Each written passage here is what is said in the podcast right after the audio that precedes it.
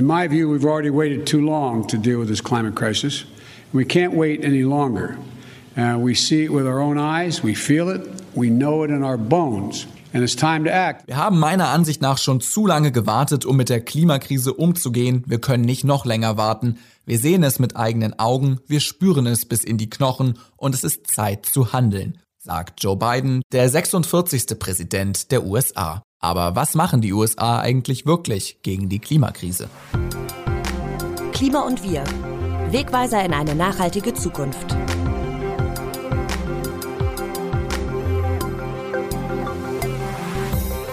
Der zweitgrößte CO2-Verursacher der Welt lädt ein zu einem virtuellen Klimagipfel und alle schauen gebannt, was sich da tut in den Vereinigten Staaten in Sachen Emissionen. Unser Thema heute ist der Klimaschutz in den USA unter dem neuen Präsidenten Joe Biden. Wir fragen nach, inwiefern ist es wirklich ein Thema, wie ist der Stand in der Klimadebatte und was genau kann Biden mit den USA eigentlich dazu beitragen, dass wir die Erderhitzung weiter begrenzen. Ihr hört Klima und Wir, den RD-Podcast zu Klima und Umwelt. Ich bin Maximilian Arnhold. Meine heutige Gästin weiß im wahrsten Sinne des Wortes, wie das Klima in den USA ist. Sie kommt aus den Staaten, ist Professorin für Umwelt- und Klimapolitik an der Hochschule für Politik der TU München. Dr. Miranda Alice Schroers hat in Deutschland, Japan und den Niederlanden gelebt und gelehrt. Sie spricht übrigens auch all die Sprachen dieser Länder und berät Regierungen zu umweltpolitischen Entscheidungen. Ihre Forschungsschwerpunkte sind Klima, Energie- und Umweltpolitik in Deutschland und den USA. Wer würde sich also besser als Gesprächspartnerin über die US-Klimapolitik eignen als sie? Gerade ist sie wieder in den USA. Ich erreiche sie heute in ihrer Heimatstadt Corning im US-Bundesstaat New York. Hallo Miranda, cool, dass du Zeit hast. Hello, nice to see you. Ja, wenn wir über Klima und die USA reden, dann haben viele von uns, glaube ich, eine ganz bestimmte Nachricht im Kopf. Mit dem ersten Amtstag tritt der neu gewählte US-Präsident Joe Biden dem Pariser Klimaabkommen wieder bei, mit nur einer Unterschrift. Das ist ja erstmal ein sehr symbolischer Schritt. Aber wie bewertest du ihn und was hat das jetzt vielleicht schon konkret bewirkt? Ich glaube, dass bei Joseph Biden hat man wieder einen Präsident, der der Klimawandel wahrnimmt und äh, auch darüber ernst nachdenkt. Das eine seiner ersten Aktionen überhaupt als Präsident war wieder die Paris-Abkommen zu unterschreiben, ist ein sehr, sehr wichtiges Signal. Es ist auch ein sehr wichtiges politisches Signal, weil seine Wahl als Präsident hat auch damit zu tun, dass er von der linkeren Flügel der Demokratischen Partei unter unterstützt gewesen ist. Und diese Flügel ist sehr, sehr besorgt mit der Frage der Klimawandel und was das für die Zukunft des Landes bedeutet. Ja. Ja, die Rückkehr der USA in Sachen Klima auf die internationale Bühne ist ja das eine. Aber nun hat Bidens Wiedereintritt in den Pariser Vertrag ja nicht nur außenpolitisch Wirkung entfaltet, du hast es gerade angesprochen, sondern schon im Wahlkampf hat Biden oder vielleicht musste er es auch aufgrund des Drucks dieses linken demokratischen Flügels das ambitionierteste Klimaprogramm historisch gesehen, vorgeschlagen. Und er hat unter anderem mit dem Versprechen geworben, bis spätestens 2050 in Richtung Netto Null Emissionen zu kommen. Und im Stromsektor will er die Verschmutzung durch Treibhausgase sogar bis 2035 eliminieren. Das ist ja sehr ambitioniert. Wie realistisch sind denn diese Ziele und ja, in welchen Bereichen müssten die USA was tun, damit Biden die auch tatsächlich erreicht? Na, es ist vielleicht erst wichtig zu erinnern, wie groß die Emissionen in den USA sind. 15 Prozent der weltweiten CO2-Emissionen kommen aus den USA. USA ist eine der größten Verursacher von diesen Problemen. Das hat viel damit zu tun, dass der USA ist auch ein Land mit ganz viel Öl und Gas und Kohl. Und das ist Teil des Problems. Und ein zweiter Teil des Problems ist, dass den USA ist auch ein riesiges Land. Es ist auch ein Land von kalte Regionen zum Wärmeregionen. Es ist ein Land, wo man ganz viel Klimageräte nutzt. Es ist ein Land, wo man viel reist, herumreist, in Flugzeugen, in, in Autos. Die USA sind historisch gesehen der größte Verursacher von CO2-Emissionen und weltweit derzeit immer noch der zweitgrößte nach China. 5,28 Gigatonnen CO2 stießen sie 2019 insgesamt aus. Giga heißt Milliarden, also 5 Milliarden und 280 Millionen Tonnen Kohlendioxid. Pro Kopf emittieren die US-AmerikanerInnen über 16 Tonnen CO2 jedes Jahr. Mal zum Vergleich, in Deutschland sind es mit 8,4 Tonnen pro Kopf etwa die Hälfte Aber bevor wir uns rühmen, wir selbst liegen im internationalen Länderranking nur vier Plätze hinter den USA auf Rang 6. Der Anteil jedenfalls der USA am globalen CO2-Aufkommen, Miranda hat es gesagt, sind rund 15 Prozent und das ist eine Menge. Das bedeutet, dass in vielen Bereichen müssen Änderungen stattfinden. Zum ersten, eine Energiewende muss stattfinden. Zum zweiten, Transportwende muss stattfinden. Zum dritten, eine architekturelle Änderung muss stattfinden. Zum vierten, eine Landwirtschaftänderung muss stattfinden. Also die Probleme sind natürlich enorm. Aber darin liegt auch der Chance. Und das ist eigentlich, was spannend ist bei dem Programm von, von Biden. Es ist ein Programm, was hat damit zu tun, eine Erneuerung der Infrastruktur. Und das erreicht viele von diesen Bereichen.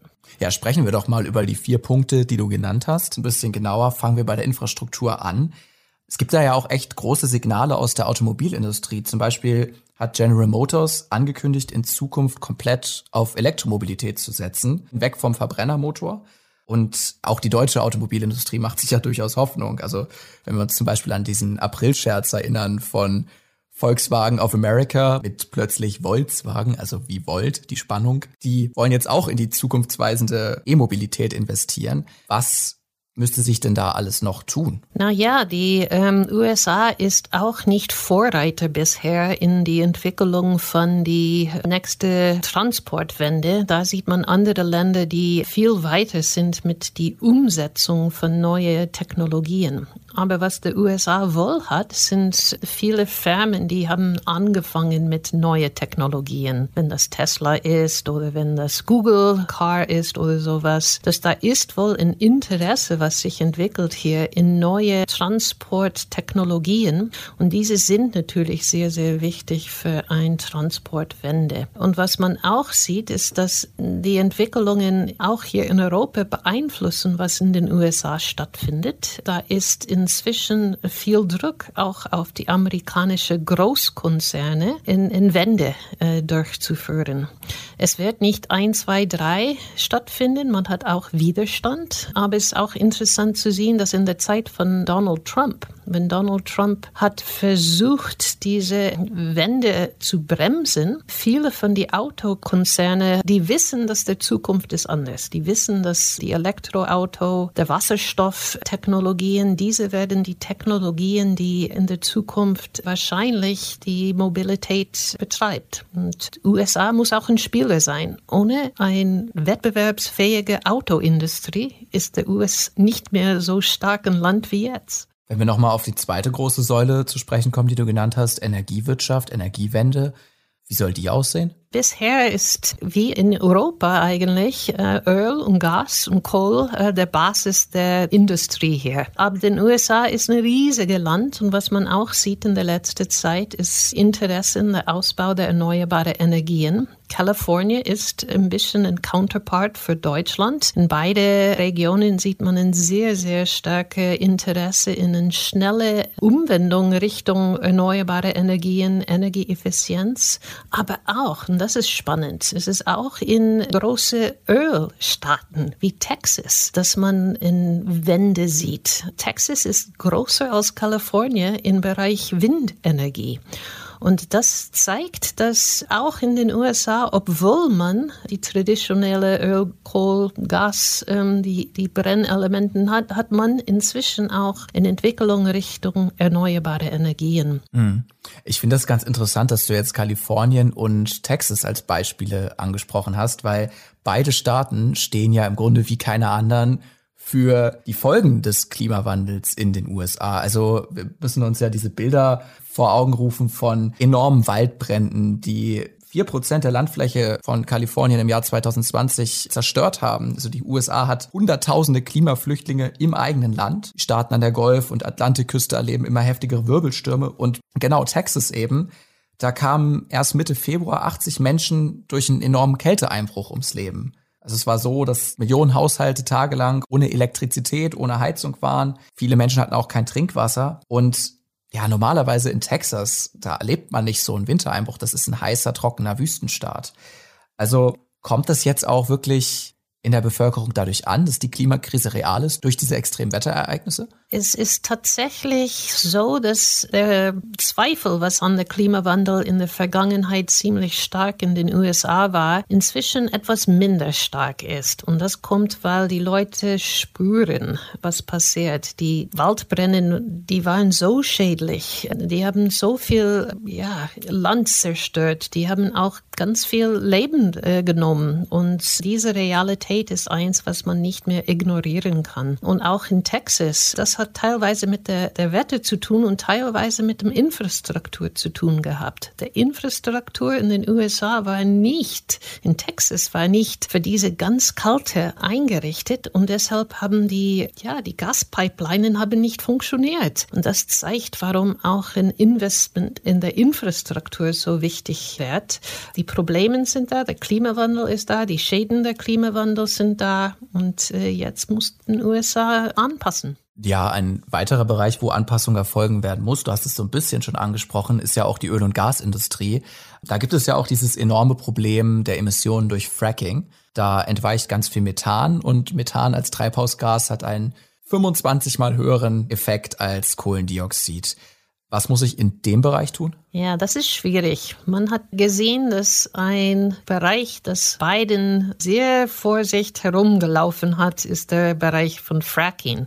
Und das kommt, weil er braucht der Unterstützung von Staaten wie Pennsylvania, die so halbe halbe republikanisch-demokratisch sind. Und sobald in der Fall, dass er gegen Fracking sich geäußert hat, hat er wahrscheinlich der Staat verloren. Deshalb ist, ist ein wirklich sehr, sehr hm, schwierige Lage, wo er steht. Um Änderungen voranzubringen, muss er das in einer Art und Weise machen, dass der Widerstand nicht zu groß ist. Bei Fracking, was gemacht werden kann, ist zum Beispiel Regulierungen, was Trump abgeschafft hat, wieder einzurichten. Die Emissionen sind teilweise zu kontrollieren in der Produktionsphase. Das geht der ganze Problem natürlich nicht völlig an. Man muss auch eventuell weg von, von äh, Gas. Aber ich glaube, für Biden ist die erste Frage, wie schafft man den Ausbau der erneuerbaren Energien? Weil ohne diesen Ausbau, dann ist es auch schwierig zu sagen, wir gehen weg von den traditionellen fossilen Energien. Ja, eine Maßnahme ist ja zum Beispiel, dass er Milliarden in Offshore-Windparks stecken will. Also da sollen bis zum Jahr 2030 10 Millionen Haushalte mehr mit umweltfreundlichem Strom versorgt werden. Laut Weißem Haus sollen die CO2-Emissionen dadurch dann um 78 Millionen Tonnen verringert werden. Ja, nur hilft das ja den Leuten in den öl- und gasfördernden Gebieten wahrscheinlich wenig, oder? Was da an interessant ist, ist die Offshore-Wind. Das ist teilweise auch von die großen Konzerne gemacht. Die haben die Kapazität, die finanzielle Kapazität, in sowas zu investieren. Wir würden wahrscheinlich kein Energiewende Ende schaffen, wenn man die Großkonzerne nicht mitnimmt. Es ist aber ein Wandel, die auch nicht 1, 2, 3 stattfinden wird. Biden hat das Ziel, bis 2035 100 Prozent erneuerbare Energien ausgebaut zu haben. Das ist aber nur der Stromsektor. Und bisher ist es noch nicht alle anderen Sektoren, was auch eine Wende brauchen. Es wird aber ein sehr wichtiger äh, erster Schritt in die Richtung, wo man hingehen muss. Ja, letztlich ist es ja so wie immer, ne, mit all diesen hübschen Ankündigungen. Die nützen wenig, wenn man sie dann am Ende nicht umsetzt. Ähm, bisher ist es ja aber so, wenn man Joe Biden beim Wort nimmt, er spricht zumindest auch von der Klimakrise. Das ist ja schon mal eine ganz andere Rhetorik auch. Insbesondere natürlich im Vergleich zu seinem Vorgänger, der den Klimawandel wahlweise geleugnet oder als Schwindel abgetan hat. Wir haben uns jetzt auch ein bisschen zwei, dreimal schon um Donald Trump gedreht. Also ich würde gern darauf mal kurz zurückkommen und auf die vergangenen vier Jahre schauen. Was war denn unter Donald Trump eigentlich in Sachen Klima und USA das Problem?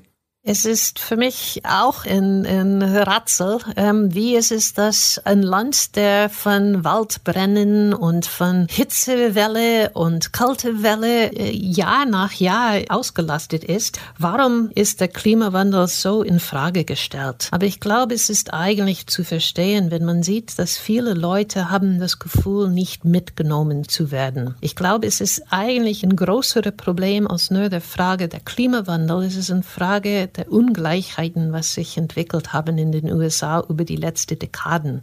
Und dass man hat Regionen in den USA, wo Ausbildung nicht besonders gut ist, wo Jobmöglichkeiten sehr gering sind, wo die Leute wissen nicht, wo es hingeht. Und dann kommt ein Präsident herein und sagt, wir machen es, wie es immer früher war. Und es wird gut. Und lass uns mal zurück in die 1950er Jahre gehen, in unser Wirtschaftssystem, weil dann ist es alles wieder gut. Und das ist vielleicht für eine kurze Zeit für die Leute eine Lösung, aber es ist keine Lösung. Während seiner Amtszeit stieg US-Präsident Donald Trump nicht nur aus dem Pariser Klimaabkommen aus, auch die Ölproduktion erreichte ein Allzeithoch mit einem ebenso hohen Preis. So wurden etwa Kontrollen für Öl- und Gasproduzenten abgeschwächt, Umweltprüfungen ausgesetzt und Naturschutzgebiete wie in Alaska zur Rohstoffförderung freigegeben. Viele Bundesstaaten, Städte und Unis protestierten und schlossen sich 2017 zu Bündnissen zusammen, um die Maßnahmen des Pariser Abkommens dennoch einzuhalten. Die Klimaschutzanstrengungen gingen also auch unter Trump weiter.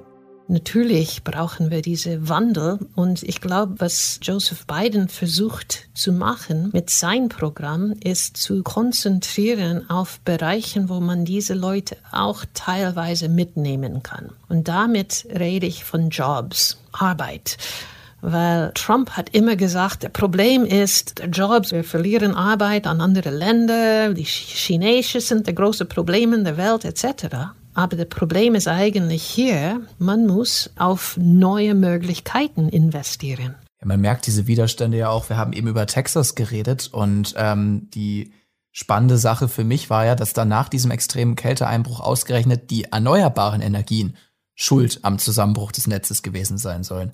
Also es ist ja genau das Absurde, dass da wahrscheinlich, es wirkte auf mich so, als würden dort auch viele Leute an alten fossilen Energien einfach festhalten vielleicht wieder besseren Wissens. Wie bewertest du diese Zusammenhänge dort? Ja, da, da ist etwas, was wir in meinem Feld in der Politikwissenschaft von reden, der Macht der Narrative. Ähm, wie nimmt man ein Fakt und wie redet man darüber und wie versucht man da der Politik zu beeinflussen? Und das ist etwas, wo die Klimaskeptiker, unterstützt von die fossile Energieträger, unterstützt von großen Konzerne, unterstützt von mancher Politiker, ein Narrativ entwickelt haben über die letzten Dekaden, nicht nur über die Zeit von von Trump. Es ist eine Entwicklung, was eigentlich viel länger zurückgeht. Und das ist äh, Neuerungen, neue Konzepte zu blockieren mit einem Narrativ, der sagt, bah, Klimawandel, das gibt's nicht. Klimawandel ist nicht so ernst. Klimawandel, das ist etwas, was äh, immer gegeben ist. Wieso sollen wir jetzt so teure Maßnahmen aufnehmen und so weiter? Es war wahrscheinlich ein Versuch, alte Industrien zu stützen. Aber langfristig wird das der schlimmste möglich für den USA. Wenn man sagt, Make America Great Again, dann muss man eigentlich was tun, um America Great zu machen, dass es auch wettbewerbsfähig ist in der Zukunft. Ja, Joe Biden vollzieht also eine 180-Grad-Wende in Sachen Klimapolitik im Vergleich zu seinem Vorgänger Trump, kann man wohl so sagen. Übrigens, um das mit Texas nochmal ganz kurz aufzuklären, der eigentliche Grund war ja auch, dass die Energieversorgung teilweise Sache von den Bundesstaaten ist und dass Texas halt einfach nicht bei seinen Nachbarstaaten im Zuge dieser Kälte sagen konnte, hey, gibt uns doch auch mal ein bisschen Energie. Das ist richtig. Eins, was wir gesehen haben, ist, dass Texas ist eine Strominsel.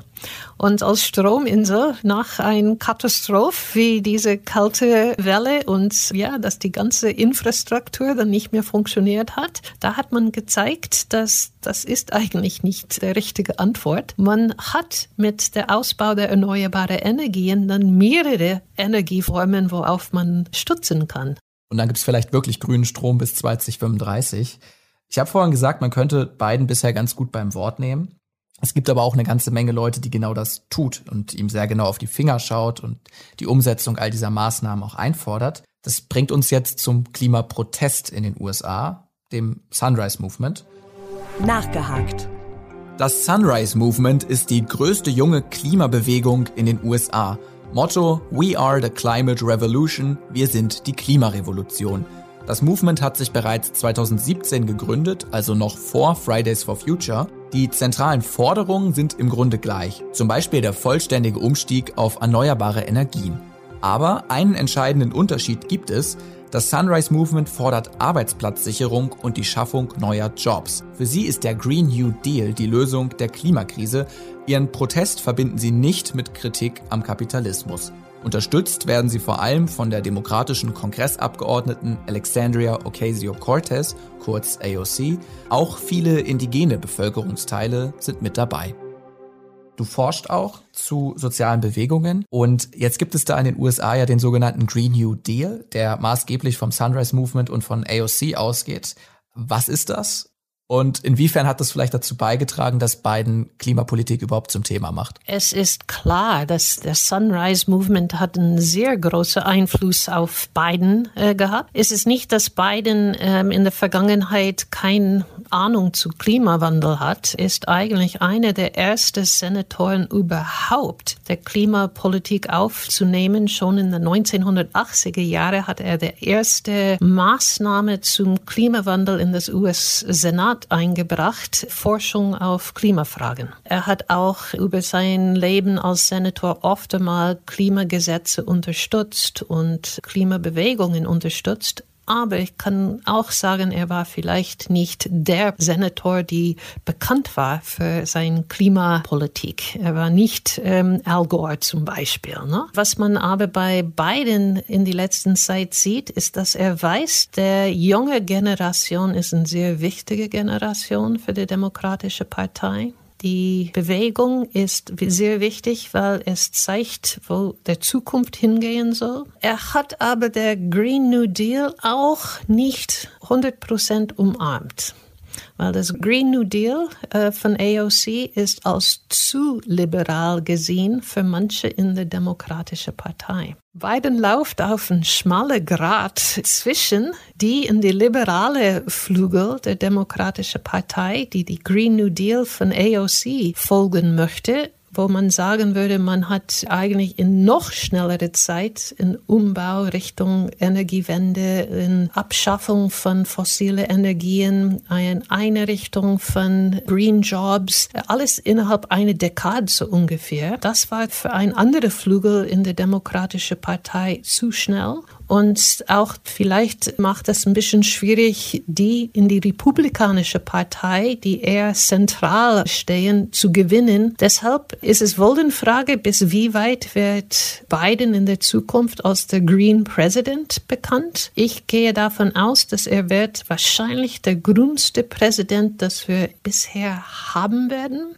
Es ist aber auch nicht, dass er ein AOC Green New Deal durchsetzen werden können. Das wird politisch unmöglich sein. Aber diese Bewegung, das Sunrise Movement, ist wichtig, weil es setzt Druck auf Biden und es setzt Druck auf die politischen Parteien und es setzt Druck auf die Corporations. Und deshalb ist es eine super, super wichtige Bewegung, so wie Fridays for Future oder Extinction Rebellion oder sowas, was man stärker in Europa sieht. Ja, der Green New Deal umfasst ja, du hast es ein bisschen skizziert jetzt, der umfasst ja Arbeits- und wirtschaftspolitische Elemente, aber eben auch sozialpolitische. Kannst du da noch mal ein bisschen genauer drauf eingehen? Ja, die sozialpolitische Ebene von das Green New Deal ist etwas, was Biden teilweise aufnimmt. Das sieht man in der Diskussion schon in die ersten 100 Tagen von Bidens Amtszeit über die Einrichtung von ein Minimum Wage, ein Minderheitslohn, die auf ein Niveau ist, dass man davon leben kann. Es ist nicht durchgesetzt geworden aber eine Erhöhung von der Mindestlohn ist durchgegangen. Und das, das ist ein Zeichen, dass diese Frage von Sozialgleichheit ist eins, was viel größer geworden ist. Und das ist auch wichtig, weil der Unterschied zwischen die Habenden und Nichthabenden in den USA ist wirklich so groß, dass man könnte sagen, es ist ein erste Welt- und dritte Welt-Problem innerhalb des USA. Wir haben Bereiche, Regionen in den USA, die sind drittweltarm. Und man kann auch verstehen, dass diese Leute fühlen äh, von beiden politischen Parteien nicht mitgenommen geworden. Und das Green New Deal sagt, wenn wir diese Probleme nicht angehen, würden wir auch alle anderen Probleme nicht angehen können. Ja, das Hauptargument, das da so ein bisschen zum Vorschein kommt, ist ja immer eben Arbeitsplätze. Und auch Joe Biden wird ja nicht müde, das zu betonen, dass die Klimawende jetzt Arbeitsplätze schafft, Arbeitsplätze. Verfängt dann bei solchen Drittlandgebieten, sage ich jetzt mal, verfängt das dann dort oder sind da nicht eher die Verfechter der, der fossilen Industrie im Vorteil mit dem Argument, naja, unsere Energien sind billig, sie sind verlässlich, sie bilden hier das Rückgrat der Arbeitskraft. Wie soll man denn da eigentlich zusammenkommen? Das ist natürlich schwierig. Man sieht schon die erste Reaktionen, die Republikanische Partei, die sagen, Infrastrukturinvestment ja, toll, alles gut, aber nicht in Bereichen der Klima, nicht in Bereichen Ausbau der Stromautos, Elektroautos, nicht im Bereich Ausbau von erneuerbarer Energieinfrastruktur. Deshalb wird das wahrscheinlich ein sehr großer politischer Kampf, aber es ist eins, was Biden nicht verlieren darf.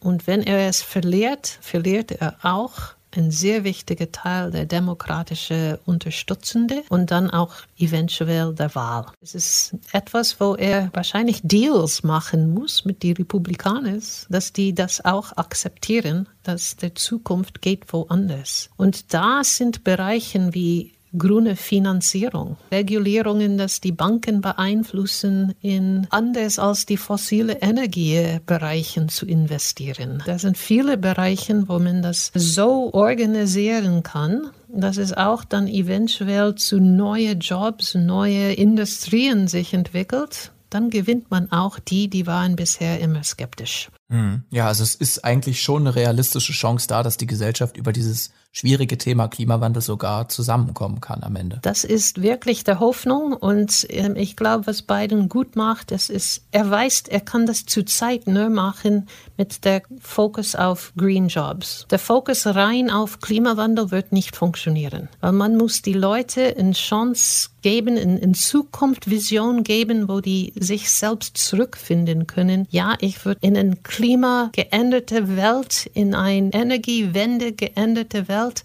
mich auch zurückfinden können. Wie groß ist die Gefahr, dass eine zukünftige republikanische Regierung all das Erreichte oder das möglicherweise Erreichte dann wieder zurückdreht einfach? Es ist natürlich eine Gefahr, es ist eine Möglichkeit, aber was auch für die Industrien wichtig ist, ist Stabilität.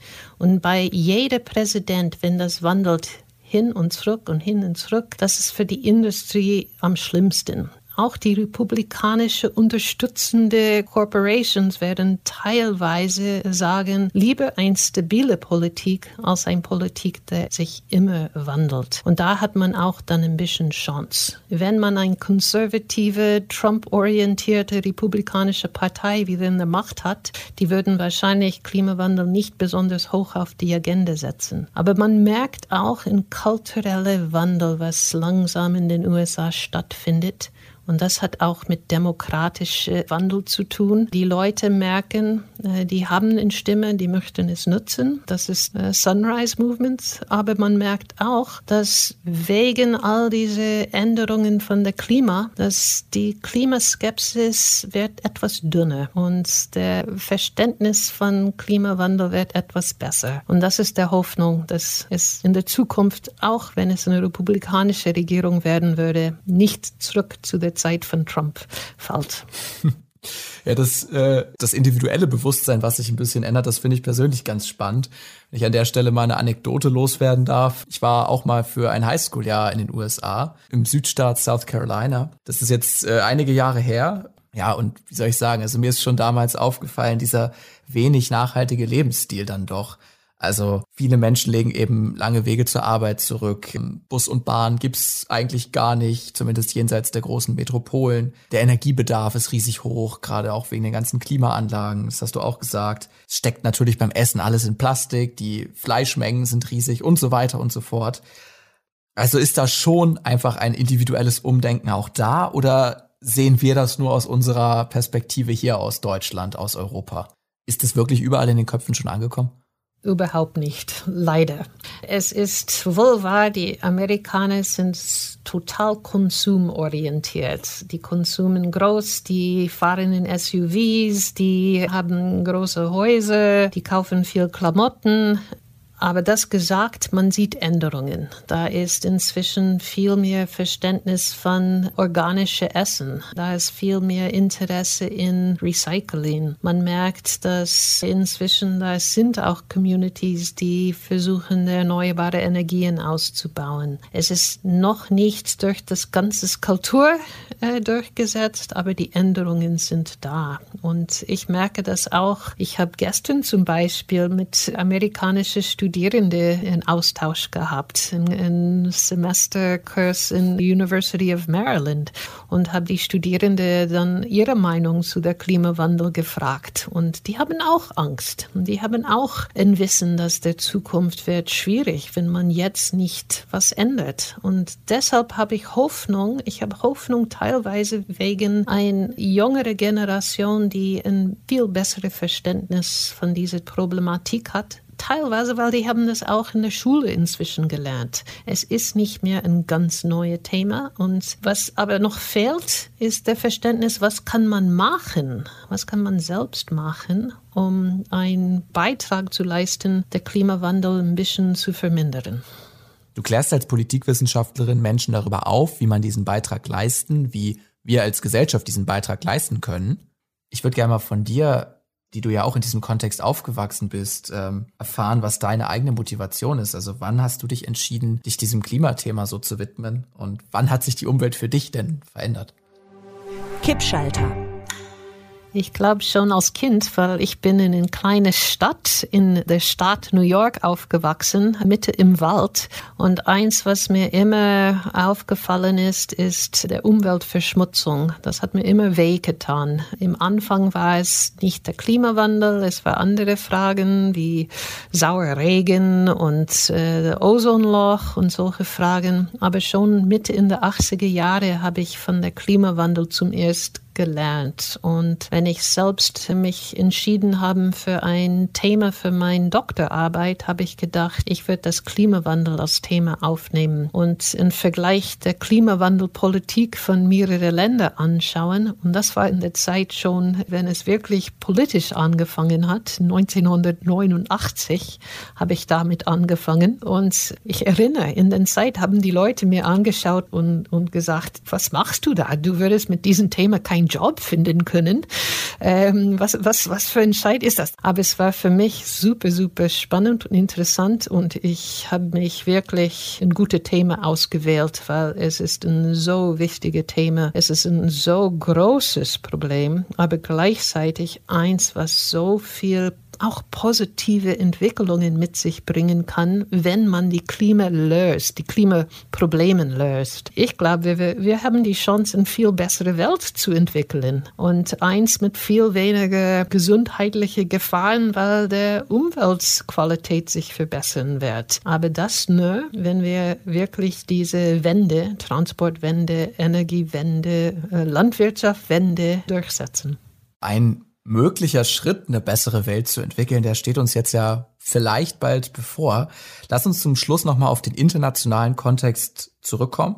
Also wir haben gesagt, die USA sind zurück im Pariser Klimaabkommen. Sie wollen natürlich auch innenpolitisch mehr machen, sonst gäbe es den Green New Deal nicht. Vor allem gibt es jetzt da aber diesen Klimagipfel, den Joe Biden einberuft am 22. und 23. April, dem Earth Day übrigens auch. Für alle, die das interessiert, die Veranstaltung wird auch live im Internet übertragen. Biden hat jedenfalls 40 Staats- und Regierungschefs eingeladen, auch Bundeskanzlerin Merkel, EU-Kommissionspräsidentin von der Leyen, vor allem Russlands Präsident Putin und Chinas Staats- und Parteichef Xi Jinping sind mit dabei. Also immerhin, mit China, mit Russland. Das ist ja schon mal ein gutes Zeichen, oder? Was erhoffst du dir von diesem Gipfel? Zum Ersten, ich finde es toll, dass er diese Gipfel organisiert, weil es ist der erste ein zweites wichtiges Signal, dass den USA ist wieder dabei. Erstes Signal war Unterschreiben vom Pari-Abkommen, wir kommen zurück.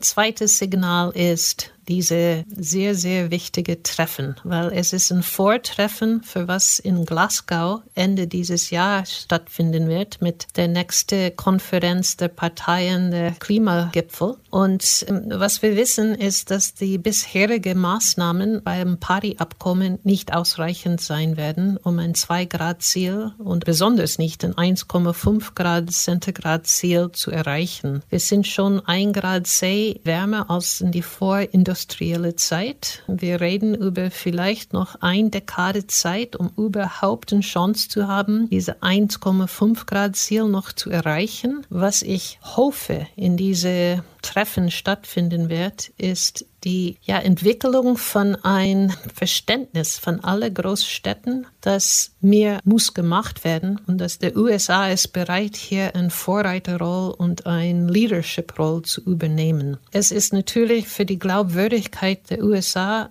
sehr, sehr schwierig, dass man hat von der einen Präsidentszeit zu dem nächsten diese Wandel in der Politik und ich glaube, dass Biden versucht jetzt auch der Vertrauen in den US-Klimapolitik zurückzugewinnen. Zu sagen, ja, wir sind dabei, wir sind bereit, wir sind ernst und wir denken auf eine Skala, was man niemals in der Politik den USA bisher gesehen haben.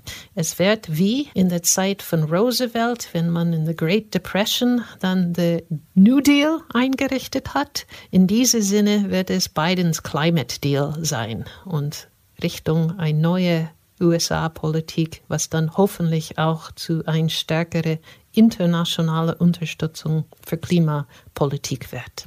Es wird ja auch allgemein erwartet, dass Biden bei diesem virtuellen Klimagipfel eben ein neues Klimaziel ankündigt. Mit Blick auf den Gipfel im Weißen Haus haben jetzt auch 100 Europaabgeordnete und Unternehmer die USA aufgefordert, die Emissionen bis 2030 zu halbieren gegenüber 2005. Das wäre dann übrigens auch genau das, was die Wissenschaft für nötig hält, um Paris einzuhalten.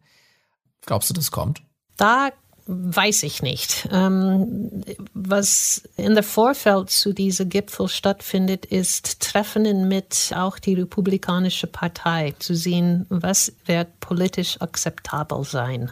Ähm, ich hoffe, dass die Ziele sind genauso stark, wie der Wissenschaft sagt, wir brauchen, um diese Ziele zu erreichen. Für mich sind die Ziele wichtig, aber noch wichtiger sind die Maßnahmen, weil es ist die Maßnahmen, die eigentlich entscheidend sind. Die Ziele setzen eine Richtung, die helfen mit der Orientierung, aber es ist wirklich die Maßnahmen, die entscheidend äh, werden wird. Ja, und ob die USA jetzt die weltweite Führung im Kampf gegen den Klimawandel übernehmen damit, das werden wir sehen. Was ich auch spannend finde, ist, die USA haben ja mit John Kerry, also dem Ex-Außenminister, jetzt einen obersten Klimasonderbeauftragten. Sprich, die Regierung hat ja einfach auch ein Gesicht gesetzt. Da ist jemand, der ist erkennbar verantwortlich und ansprechbar für dieses Thema, was ja auch viel wert ist. Inwieweit wäre das vielleicht auch eine Möglichkeit für Deutschland? Ich finde es eine super Idee, auch für Deutschland. Wir haben inzwischen in Deutschland ein Klimakabinett gehabt. Wir haben in Deutschland ein Klimagesetz inzwischen. Es wäre auch nicht verkehrt, einen Klimasaal zu haben.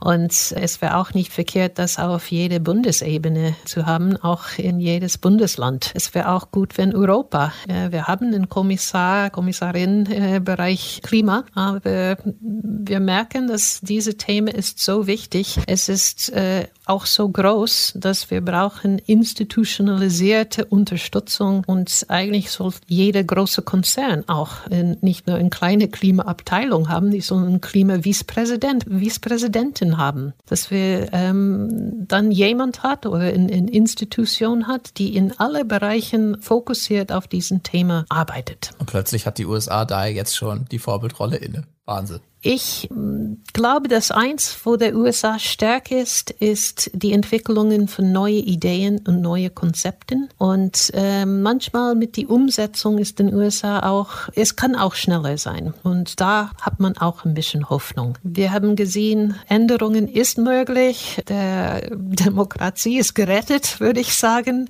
Und hoffentlich würden wir jetzt auch der Klima retten. Der Planet retten, soll ich sagen, ja. Miranda, vielen lieben Dank für das Gespräch. Ich danke dir. Es hat Spaß gemacht. Das war die US-Amerikanerin und Expertin für Klimapolitik, Professor Miranda Schroyers. Und das war auch Klima und wir für heute mit unserem Blick auf die Rolle der USA im globalen Klimageschehen. Ich freue mich, wenn ihr auch nächstes Mal wieder mit dabei seid. Da untersuchen wir dann mal ein wenig die Psychologie hinter der Klimakrise. Bis dahin bleibt ihr bei Instagram unter Klima und Wir auf dem Laufenden. Folgt uns da gern, schreibt uns eine Nachricht und wenn es euch gefallen hat, könnt ihr die Episode auch gern liken, teilen und euren Freunden weitersagen. Danke fürs Zuhören. Bis denn.